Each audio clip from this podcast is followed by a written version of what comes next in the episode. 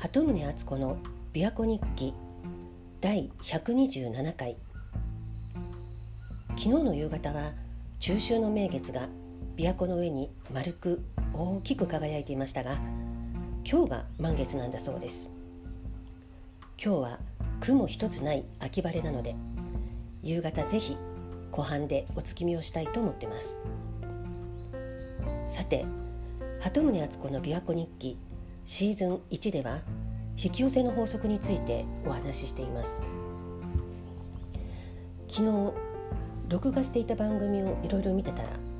アインシュタインの特集があったんですけどアインシュタインはスイスのチューリヒ連邦工科大学を出た後に本当は物理の先生になりたかったんですが仕事が見つからなくてで仕方なく特許庁に就職したんだそうです。でも実は特許庁に就職したことで結果的に自分の施策を深める時間ができてでよく瞑想状態になっては頭の中で思考実験をしていたんだそうです。それが革新的な物理理論を導き出すことになってでわずかな期間に次々と驚くような論文を発表していったんだそうです。なるほど。瞑想状態。あと頭の中に視覚イメージを浮かべるっていうのが大切なんですね。まあアインシュタインのような理論を導くのは無理だとしても目を閉じて自分がこんな風になりたいとかこんなことをしたいとかそんなイメージを膨らませていくとどうなっていくのか。どんどん思考を広げていくと面白そうだなと思います。私も小さい頃から夜寝る時にこんなことがあったらいいなっていうような夢物語を思い描くのが好きでした。でそういう楽しいことを頭に浮かべながら眠りにつくのが、まあ、いつの間にか習慣になっていたような気がします。この引き寄せのシリーズの最初の頃にお話しした理想の家の引き寄せについてもその頃毎晩寝る時には自分の理想の家の間取りとか外観などを思い浮かべてました。ああでもないこうでもないっていう感じで。でいろいろ思い浮かべていくうちにだんだんと理想の形が固まってくるんですよね。これは家だけじゃなくて例えば自分はこんな人間になりたいっていうような姿を思い浮かべるのもいいかもしれません。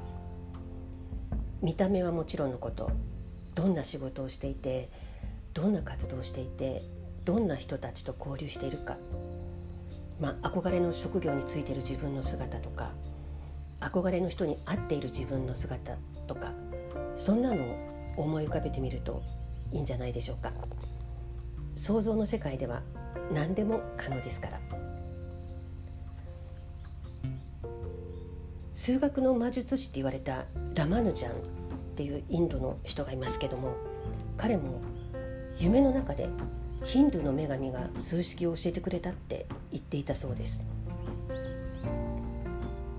実はまあ関係ないけど私もこの前夜寝る時に窓から月が見えたのでしばらく月を眺めてで寝ようとしたらふと頭の中で言葉が浮かんだんです。でも自分の全然知らない言葉だったのでこれは何なんだろうと思ってメモだけしてそのまま寝たんですね。で翌日調べてみたらピエール・ティアールド・シャルダンっていう人が書いた論文のタイトルに同じ言葉があったんです。まあ、でも内容は難しくて私にはすんなり理解できそうにないんですけどでもこれももしかしたら何か意味があることなんでしょうかね。先生術では月は無意識を表すって教えてもらったんですけどもしかしたら月を眺めていたことで潜在意識を通してどこからかメッセージを受け取ったのかななんてちょっと怪しげなことを思ってます。ちなみに今日は